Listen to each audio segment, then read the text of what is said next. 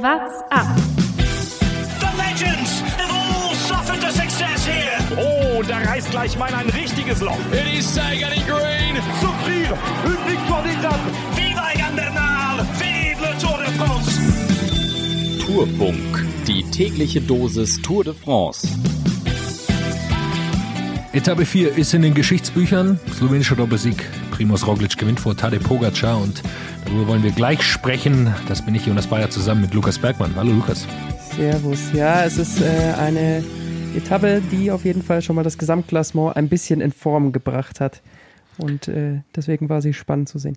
Aber bevor wir hier gleich chronologisch drüber gehen, ähm, wollen wir erstmal auf was eingehen, was wir euch ja aufgerufen hatten. Oder wenn ihr Lust habt, uns Fragen zu schicken, gehen wir gerne darauf ein. Und äh, uns hat eine Frage von Zugvogel erreicht. Wahrscheinlich nicht sein richtiger Name, aber ein kleiner Nickname, wie man früher zumindest gesagt hat. Und das wollen wir gleich einbauen in unsere äh, geliebte Kategorie äh, den Blick übers Lenkerband. Und zwar war die Frage, warum haben Fahrräder die Kette immer rechts? Der Blick übers Lenkerband. Das Fahrrad oder Velo wurde in Frankreich sowie in Großbritannien erfunden und weiterentwickelt. Die Kette des jeweiligen Rades wurde auf der rechten Seite montiert, da die Menschen es gewohnt waren, auf ihr Pferd von links aufzusteigen, da dort der Säbel, der zu dieser Zeit noch Usus war, ebenfalls auf der linken Seite getragen wurde. Aufgrund dieser Tradition wurde der Kettenantrieb auf die rechte Seite verlegt, um sich den Saum der Hose beim Aufstieg nicht schmutzig zu machen. Eine alternative Erklärung stammt ebenfalls von der englischen Herkunft des Fahrrades ab. Der dortige Linksverkehr führte dazu, dass die meisten Radler am linken Bordsteinrand aufstiegen. Dies gelingt ohne sich das Beinkleid für die Teezeremonie zu versauen, nur mit einem Kettenantrieb auf der rechten Seite. Jonas, steigst du auch immer noch mit Säbel aufs Rad? Ähm, nur äh, wenn ich mit euch äh, Rennradtouren mache, um euch äh, aufhalten zu können, wenn ihr mir davonfahrt. Also nie. ja, okay, es ist nie. Lass uns äh, auf die Etappe blicken, nach dieser äh, wunderbaren äh, Analyse, warum die Kette auf der rechten Seite ist. Zu Beginn gab es eine Ausreißergruppe, sechs Leute. Ich glaube, wir müssen vor allem auf äh, Nils Polit eingehen, aus deutscher Sicht, der dabei war in der Ausreißergruppe. Was hast du von ihm gesehen? Ja, Nils Polit ist äh, vorne raus mit äh, fünf Mann waren es, glaube ich. Genau, zu sechs. Also sie waren insgesamt zu sechst. Ähm, bei ihm, ja, da war die, die Taktik auch nicht, äh, nicht so ganz klar. Jakob Zeiser hat uns da eine Frage gestellt, was äh, da die Taktik wohl von ihm ist. Und äh, ich musste auch erstmal ein äh, bisschen drüber nachdenken. Im Endeffekt, glaube ich, waren für ihn heute zwei äh, Dinge wichtig. Und zwar zum einen hat er schon die Chance gesehen, wenn er vorne rausgeht. Ähm, das hat er ja auch probiert mit vielen Attacken, dass er vielleicht irgendwie durchkommt und mit Vorsprung in den Schlussanstieg geht und den dann irgendwie verteidigen kann. Ich glaube, das war so die eine Taktik von äh, Israel Cycling Academy. Und die zweite Taktik ähm, ging dann natürlich über seinen Teamkollegen. Name? Hast du gerade parat? Ja, Nylands war vorne. Äh, genau, Nylands. Äh, und der ist eben stärker am Berg, das hat man auch noch zum Schluss gesehen. Der ist dann nochmal hat dann nochmal gehen können. Und der hat dann eben den Vorteil gehabt, er musste bei den Attacken, die Polit von vorne in der Fluchtgruppe gefahren ist, nicht mitgehen, sondern da musste dann Voyamons, äh, der da äh, hauptsächlich dann immer nachsetzt, gesetzt hat vom Team Arge Dessert, konnte er sich eben ausruhen und dann zum Schluss seine Attacke planen. Also das war heute so dieses zweigleisige Pferd, auf das Israel gesetzt hat. Hat sich dann aber eh erledigt, weil ganz einfach Quickstep wieder ihren Dreifachzug vorne eingespannt hat, ihre Wattmaschinen und die haben den Abstand so gering gehalten, dass dann klar war, okay, das wird auf einen Schlusssprint der Top-Favoriten hinauslaufen. Ja, die wollten einfach äh, gelbe Trikot verteidigen. Ähm, Tisch Benot und äh, Via Moos waren, glaube ich, eigentlich die stärksten in der Gruppe. Tisch Benot, äh, der ist noch gestürzt über eine Leitplanke drüber, sah ganz übel aus. Sein Fahrrad hat's kaputt, äh, äh, ist irgendwie in zwei gerissen dabei, ist aber irgendwie gar nichts Schlimmeres passiert. Ähm, gut, äh, bin ich trotzdem zufrieden, dass, dass er wieder aufs Rad steigen konnte. Ja, war ein Fahrfehler von ihm, äh, der da in die Leitplanke gekracht ist. Ausnahmsweise müssen wir mal, glaube ich, nicht über Rennsicherheit in dem äh, Zuge diskutieren. Nee, äh, glaube ich, das war, du hast gesagt, klarer Fahrfehler, er hat sich verbremst und dann ist er da drüber gefallen, sah dann übler aus, glaube ich, als es war. Es ging nicht runter, sondern ist quasi nur über die Leitplanke gefallen und dann äh, konnte er wieder aufs Rad springen quasi. Dann ging alles darauf zu, auf den letzten Schlussanstieg. Und ähm, du hast es gesagt, Quickstep hat, die, hat das ganze Team da oder das ganze Feld reingefahren, hatten dann aber am Ende nicht mehr so viele Leute zur Verfügung. Das hat mich auch ein bisschen überrascht. Am Ende war es im Grunde nur noch Bob Jungels, der da am Berg äh, Tempo machen konnte. Wie hast du es gesehen? Die Stärke von Quickstep. Ja, man sieht einfach, worauf dieses Team Quickstep ausgelegt ist und das sind ganz klar die Etappensiege von Sam Bennett, die bisher jetzt auch noch nicht kamen, aber ähm, sie können im Flachen richtig Tempo machen, das haben sie auch heute wieder gezeigt, auch an äh, kürzeren Bergen definitiv, aber wenn es dann wirklich höher wird, dann hat Alaphilippe einfach keine Helfer dabei. Das ist dieses Problem, das wir schon angesprochen haben, das wir schon immer angesprochen haben, weswegen ich auch nicht glaube, dass er in der Gesamtwertung ähm, dann letztendlich sich durchsetzen könnte. Also dazu müsste in Zukunft irgendwann mal ein anderes Team bei De äh, aufgestellt werden, wenn wirklich Alaphilippe irgendwann mal auf Gesamtwertung gehen will. Und aber ich glaube, so, ihr Hauptziel haben sie erreicht jetzt heute. Auf jeden Fall genau, gelbe sie Trikot haben ja, verteidigt. Sie haben das gelbe Trikot verteidigt, genau. Absolut. Also sie sind ein starkes Team und sie können Tempo machen, aber ähm, dass da dann am Berg nicht mehr so viele übrig sind, ist auch irgendwie zu erwarten. Dann ging es weiter berghoch, äh, Wort von Art mit einer äh, ganz verrückten Leistung, äh, würde ich fast sagen, der Berghoch. Hinten sind schon einige Bergfahrer rausgefallen und äh, Wort von Art hat vorne so, so hart reingetreten, da konnte niemand gehen.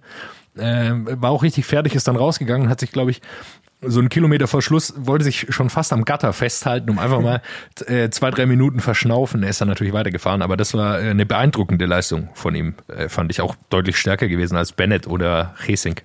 Ich habe eigentlich nur darauf gewartet, dass er das jetzt bis oben durchzieht und dann noch den Schlusssprint gewinnt. Ja, das wäre der absolute Supergau gewesen. Einfach von vorne, den ganzen Berg alleine und dann äh, Schlusssprint gewinnen. Aber ich glaube, was man jetzt sieht, ist, welche Rolle er hat. Also äh, für alle Fantasy-Spieler, die da bei uns in der Gruppe dabei sind, ist es tough, äh, auf ihn zu setzen, weil er einfach, er muss zu viele Aufgaben übernehmen, einfach weil er so stark ist, dass er äh, Roglic, der ja dann auch gewonnen hat, ähm, äh, helfen muss. Und das äh, hat sich natürlich auch voll ausgezahlt, dass er da diese Helferdienste verrichtet hat.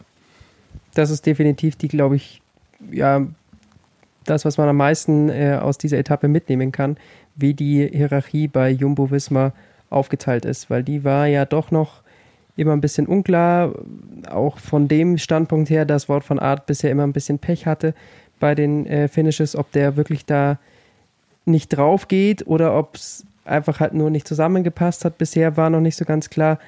Ich glaube, das ist heute äh, jetzt äh, deutlich klarer geworden und auch was ähm, Leute wie Bennett angeht, die, die, der nicht so stark aussah und schon ein bisschen früher zurückgefallen ist, der ist äh, definitiv auch am Berg einfach ein Helfer es ist dieses zweigleisige Pferd, auf das Jumbo setzt und das ist Dumoulin und allen voran Primus Roglic. Ja, allen voran, äh, du sagst es, der hat heute in beeindruckender Manier gewonnen. Ähm, kam dann zum Schlusssprint, Sepp Kass hat äh, dann am Ende nochmal angezogen, der auch einen super, super Eindruck wieder macht, wie schon bei der Dauphiné. Für die Gruppe dann rein. Dann gab es eine kleine Attacke von Guillaume Martin. Der war auch jetzt schon die letzten Wochen super in Form. Der hat es nochmal versucht. Und dann kam für mich das Beeindruckende, dass Roglic fährt es alleine zu und zieht dann einfach äh, drüber. Also Guillaume fährt irgendwie noch 200 Meter von vorne und dann äh, zieht Roglic an. Von vorne konnte man es gar nicht so gut sehen, wie viel Abstand das dann tatsächlich war.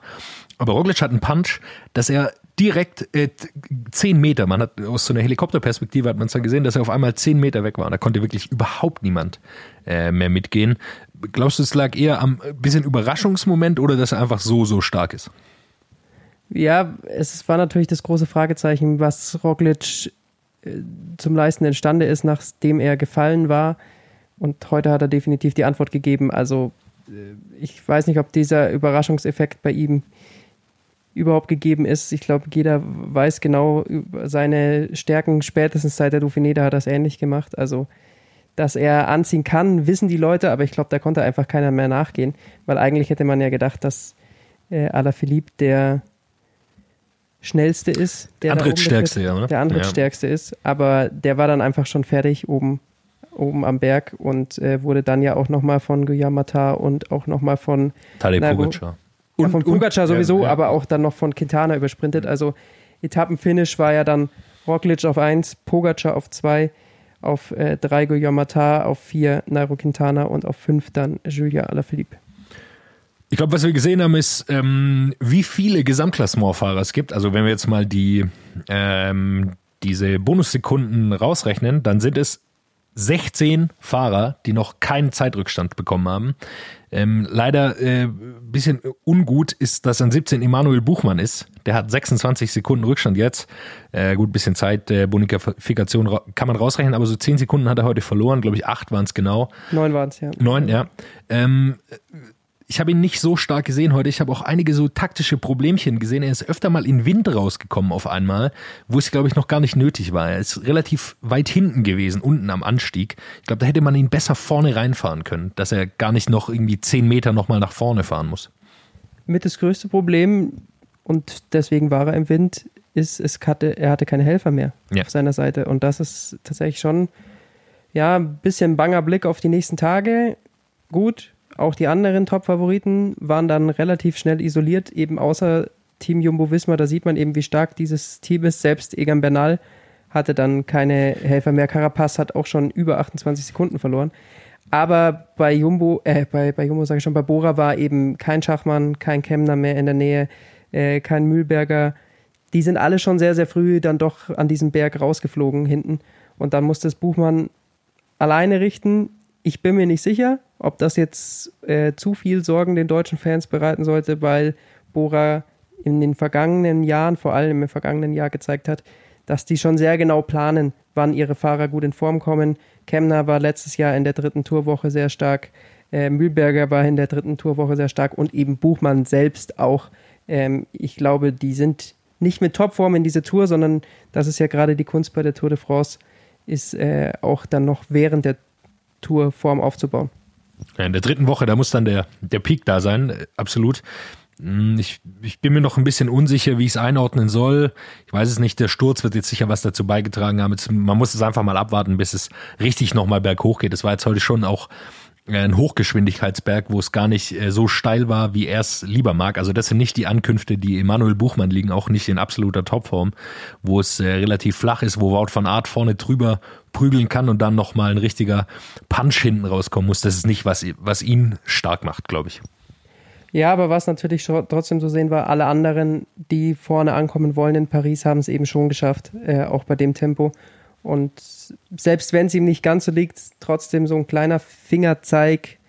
Ähm, also ich glaube nicht, dass Buchmann sich komplett fit fühlt. Das äh, hat er ja oft genug gesagt und ich glaube, das war heute schon, schon ein Indiz dafür und vielleicht ist dadurch dann der Weg für so jemand wie Pogacar frei, den Platz von, von Buchmann auf dem Podium oder so einzunehmen, der, den wir ja so prognostiziert hatten vor der, vor der Tour. Ja, Pogacar, Pogacar sieht auch richtig gut aus. Er hat einen Punch, äh, den er immer wieder einsetzen kann, hat er heute auch gezeigt. Er kommt nicht an Roglic ran, der irgendwie bei diesem, bei diesen Ankünften, wo es bei hochgeht, in der eigenen Liga spielt. Wenn er denn will, zumindest. Ähm, manchmal äh, fährt er natürlich auch einfach mit, aber sobald es bergauf geht und äh, es ist ein Sprint aus so einer Favoritengruppe ist, dann äh, scheint er immer zu gewinnen. Aber Pogacar hat einen Punch. Er hat bei der ersten Etappe schon mit reingehalten in, dem Mastern-Sprint, wo niemand so genau wusste, warum. Hat er auf jeden Fall gemacht und er sieht ganz gut aus und ich glaube, er ist noch relativ jung und unbekümmert. Was sich da geklärt hat, das ist gewiss, äh, Fabio Aru ist mit Sicherheit nicht der Kapitän, der hat ordentlich Zeit verloren. Zum wiederholten Mal, glaube ich schon. Also äh, der Mann ist äh, weg vom Fenster, auch wenn sie gesagt haben, dass er äh, als Favorit angeblich äh, reinkommen soll. Was mich noch überrascht hat, will ich sagen, dass Adam Yates nicht äh, so mit reinhalten konnte. Es scheint mir ein bisschen, dass, äh, dass es auf jeden Fall die richtige Ansage war von Mitchelton Scott, dass er da nicht mitkämpfen kann. Er scheint nicht in dieser absoluten Top-Verfassung zu sein, dann aus so einer Gruppe von Favoriten rauszugewinnen und deshalb eher aus einer Gruppe von, von äh, die um Etappensieg kämpft, wo vielleicht die zweite Garde, wo er dann auch äh, einer der stärksten ist, dazugehört. Ich weiß nicht, wie du es einschätzt.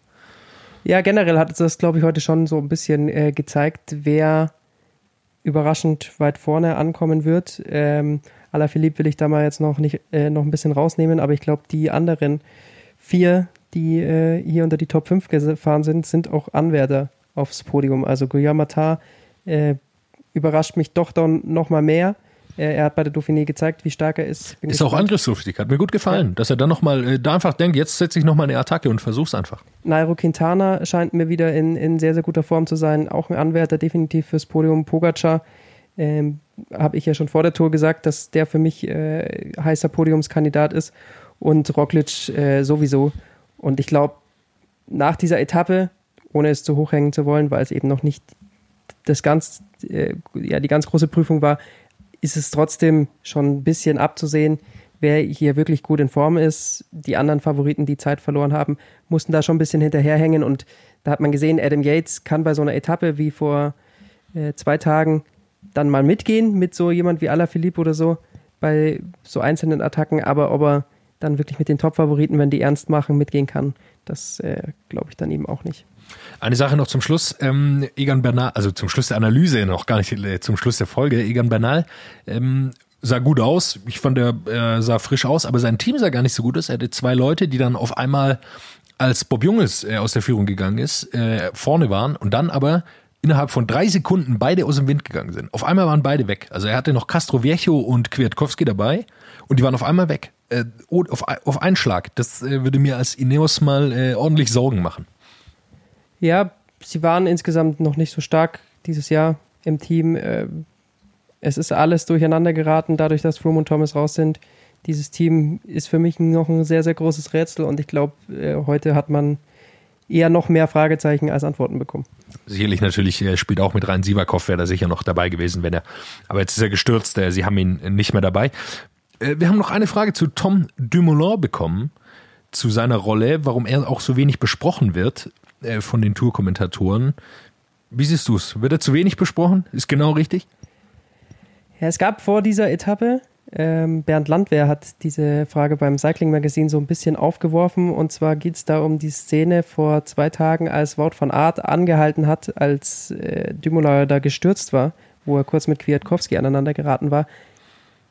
Und das, ob das so ein Indiz vielleicht dafür gewesen ist, dass man auf Dumoulin setzt, vielleicht die Verletzungen von Roglic nach dem Sturz doch schlimmer sind als gedacht äh, auch weil Roglic da äh, nicht ganz äh, so attackiert hat, wie man sich das dann vielleicht vorgestellt hat. Er ist auch viel hatte. hinten rumgegondelt. Genau, auch viel sagen. hinten rumgegondelt. Und da war so eine Überlegung, vielleicht so ein leises Indiz äh, für Dümula, aber ich glaube, heute hat Roglic ganz klar gezeigt, wer Teamkapitän Nummer 1 ist, ähm, was trotzdem natürlich dafür spricht, nicht dafür spricht, dass man Dümula jetzt hier nicht beschützt, äh, was sie ja mit dann von Art vor zwei Tagen getan haben, weil sie wissen ganz genau, zwei Leute im Hochgebirge zu haben, die attackieren und dann müssen die anderen Fahrer äh, zufahren, ist so ein riesentaktischer Vorteil und das ist einfach enorm wichtig. Ja, Dumoulin hat jetzt auch noch keine Zeit verloren, also abgesehen von den Bonussekunden. Er, er, er, hat heute ein bisschen kämpfen müssen hinten raus, aber er hat sich wieder rangekämpft, das was Buchmann nicht gelungen ist. Er ist wieder rangekommen an die Gruppe, ist jetzt auf Platz 7 im Gesamtklassement und, und wie du sagst, ist einfach ein großer Vorteil, weil es kann immer was passieren. Wir wissen das, wie es bei der Tour läuft. Auf einmal stürzt einer äh, oder was auch immer, hat einen, hat einen schlechten Tag, Magenverstimmung, was auch immer, kann alles passieren. Wir kennen es ja von Tom Dumoulin sogar. Er hat damals trotzdem den Giro gewonnen, obwohl er äh, kurz vorher nochmal aufs Klo musste vor einer Etappe. Aber ich glaube, es ist einfach ein riesiger taktischer Vorteil, den sie haben, wenn sie die beiden absoluten Top-Leute dabei haben. Vor allem, weil Tom Dumoulin natürlich auch weiß, wie man so eine drei Wochen Rundfahrt gestaltet, um gewinnen zu können. Also ihm ist das nicht fremd. Er macht das nicht zum ersten Mal, wie jetzt äh, Pogacar, der zum ersten Mal bei der Tour da dabei ist. Also Dumoulin und auch Buchmann sind einfach beides Sportler, die sehr schnell den Berg hochfahren können. Wenn er länger ist, kommt es ihnen viel mehr entgegen als das, was heute äh, passiert ist. Und ich glaube, deswegen hatten sie so ein bisschen Probleme, was man jetzt noch nicht absolut überbewerten darf. Ja, sind, die müssen auch beide rhythmisch fahren. Also sie sind keine, die jetzt hier so ein äh, arrhythmisches Tempo, was äh, Alaphilippe, Yates, Pinot auch vor allem können, diese immer wieder Attacken setzen, Tempo rausnehmen. Das ist nichts, was sie wollen. Äh, Dumoulin hat damals, als er den Giro gewonnen hat, ist überhaupt keine Attacke mitgegangen. Er hat einfach nur immer sein Tempo getreten und am Ende war er der Schnellste. Mal sehen. Das wird sich zeigen, glaube ich. Lass uns zu unserer beliebten Kategorie kommen äh, zu den Highlights des Tages. Ausreißer und Ausrutscher. Und mein Highlight des Tages hat mit Guillaume Matar zu tun. Nicht nur, weil er hier diese schöne Attacke gesetzt hat und alle so ein bisschen überrascht hat, sondern der Mann ähm, hat eigentlich auch eine ganz schöne Geschichte geliefert schon in diesem Jahr, hat ein Buch rausgebracht. Und zwar ähm, geht es in diesem Buch um Philosophie. Der Mann ist äh, Philosophie-Student, äh, hat ein Philosophiestudium abgeschlossen und hat an ein Buch geschrieben, bei dem Philosophen die Tour de France fahren und was da so äh, passiert ist. Äh, und da du ja, Jonas, äh, studierter Politikwissenschaftler bist, noch nicht ganz fertig, aber äh, gerade dabei, würde mich jetzt interessieren, welcher Philosoph ist deiner Meinung nach der beste für einen Tour de France-Sieg? Ja, das ist eine harte Frage. Ich bin ja kein, äh, wie du schon gesagt hast, mit Philosophie hat man in der Politikwissenschaft erstmal gar nicht so viel am Hut. Ähm, es ist nicht Karl Marx. Ich weiß nicht, ob er dazu zählt. Der hat nämlich einen ziemlich Karl dicken Marx ist Bauch. tatsächlich im, äh, in ist einem, im Kader? ist im, äh, im deutschen Team mit dabei, das äh, äh, Sport, den sportlichen Leiter Albert Einstein hat in dem Buch und äh, bei dem aber nicht nur Philosophen mitfahren, sondern auch Altig, Ulrich und Zadel. Also äh, Nicknames für große deutsche Radsportler. Das, das alles geht also in Guillaume Matas Kopf vor. Ja, gut, wenn er die Zeit hat, offensichtlich. Ähm, nutzt ihm auch was im Training. Ich weiß nicht, wen hat er, wen hat er sich rausgepickt? Sartre vielleicht? Der ist auf jeden Fall mit im französischen Team Ja, dabei. Äh, ein griechisches Team gibt's natürlich auch. Äh, übrigens den Buchtitel habe ich noch gar nicht gesagt. Sokrates Avelo äh, heißt das Buch, falls das irgendjemanden interessiert. Aber ähm, ja, Sartre ist wie gesagt noch im, im französischen Team, im britischen Team Russell und Hobbs. Und äh, die Holländer haben zum Beispiel Spinoza und äh, Erasmus mit dabei. Also äh, da geht's, geht's heiß her zwischen den Philosophen auf dem Rad. Ich möchte da- dazu noch einen kleinen Tipp ähm, äh, geben, äh, ein YouTube-Tipp, äh, werden wir euch in die Shownotes packen. Ähm, die äh, Jungs aus Großbritannien, Monty Python, die haben äh, ein Fußballspiel der Philosophen mal aufbereitet. Deutschland gegen Griechenland. Äh, könnt ihr euch gut anschauen, macht großen Spaß. Verlinken wir euch in den Shownotes. Aber gab natürlich auch noch was äh, Negatives, Bergi, der Ausrutscher. Was hatten wir als Ausrutscher gleich nochmal? Hilf mir kurz, Jonas. Was war der Ausrutscher? Ja, richtig. Ja, richtig, richtig, richtig. Wie konnte ich das vergessen? Es geht natürlich ums grüne Trikot von Peter Sagan. Peter Sagan, dass der Mann in grün ist, ist ja wirklich jetzt nichts Neues. Aber, und das ist das Neue, heute hätte er es beinahe verloren. Denn Sam Bennett im Zwischensprint besser als er und zwar um genau fünf Punkte. Dadurch jetzt Punktgleichheit zwischen den beiden. 83 haben sie beide auf dem Konto. Aber trotzdem ist am Ende wieder Peter Sagan in grün. Und das hat mit den Regeln dieser Tour de France zu tun. Und Also du meinst, du meinst die Regeln, äh, dass egal was passiert, Peter Sagan bekommt das grüne Trikot. Das ist unser Ausrutscher. Wieso kann man denn einfach nicht die Regeln mal so anpassen, dass zumindest irgendjemand anders mal dieses grüne Trikot äh, trägt? Die Regeln besagen nämlich, ähm, wenn zwei punktgleich sind, dann kommen als erstes die Etappensiege, haben beide noch keinen. Die Sprintsiege, also in äh, Sprint-Zwischenwertungen, haben sie beide auch noch keinen. Und dann kommt es auf die Gesamtwertung an und da ist dann Peter Sagan am Ende vor Sam Bennett. Wie soll man ihn dann überhaupt schlagen, wenn die Regeln dann so ausgelegt sind? Come on, also Sam Bennett ist gestern Zweiter geworden, ganz knapp. Ich finde, wenn du so knapp an einem Tagessieg vorbei bist äh, und dann noch punktgleich mit Peter Sagan in dieser Wertung, dann hätte er sich das grüne Trikot mehr als verdient. Was will Peter Sagan mit seinem 180. grünen Trikot, das jetzt bei ihm zu Hause im Schrank hängt? Ich, ich habe überhaupt keine Ahnung. Ähm, man sollte die Regeln einfach so machen, bei Punktgleichheit hat es nicht Sagan. Einfach, wenn man schon auch davon ausgehen kann, dass er immer unter den Top 2 ist. Ja, das ist definitiv richtig. Lass uns die anderen Trikots anschauen. Gab's ähm, bei den Berg, beim Bergtrikot keine Veränderung. Cosnefroy hat's noch inne, 21 Punkte wird er auch morgen noch behalten. Und bei den, äh, beim weißen Trikot gab's aber einen Wechsel. Mark Hirschi konnte heute nicht ganz mitziehen, auch wenn er sehr, sehr gut aussah aus meiner Sicht. Äh, so drei, vier Kilometer vor Schluss. Der Mann hat auf jeden Fall Form dabei. Auf den wird noch zu achten sein, glaube ich, in den nächsten Wochen. Tadej Pogacar hat sich's übergestreift und der ist hier in diesen Kampf eingestiegen, glaube ich, von den vier Leuten, um, um die es auch gehen wird am Ende des Tages oder am Ende äh, der Tour. Zweiter ist da Egan Bernal, dritter Enric Maas, äh, der schon ein bisschen Rückstand hat, aber dennoch noch dabei ist und äh, Iguita von EF Pro Cycling, bei denen es aktuell so aussieht, dass sich meine Tourprognose für dieses Team äh, eher in Luft auslöst. Ich habe sie an die höchste Kategorie gepackt. Uran ist auf jeden Fall heute vorne mitgefahren. Uran- er hat keine Zeit Ja. verloren, aber äh, Higuita ist äh, bisschen hinter den Favoriten ins Ziel gekommen. Martin ist auch wieder, also Martinez sowieso. Ja, äh, Education First bisher ein wenig enttäuschend. Wird langsam zum alljährlichen äh, Tourprozedere, dass man Education First hoch einordnet und dann enttäuschen sie einen doch. Aber besser mir gefa- hat mir, äh, ich erinnere mich natürlich gern zurück und es gefällt mir sehr gut, dass ich gesagt habe, mir völlig egal, was Uran macht, aber jetzt scheint er der zu sein, der da vorne mitfährt. Gut, ähm, wenn er nachher Dritter wird, dann äh, stimmt die Einteilung ja trotzdem aber glaube ich noch nicht, glaube ich noch nicht. Lass uns noch, wir haben vorher gehört, äh, Teamleiter Albert Einstein, lass uns auf die Zahlen blicken, Bergi. Stravazen.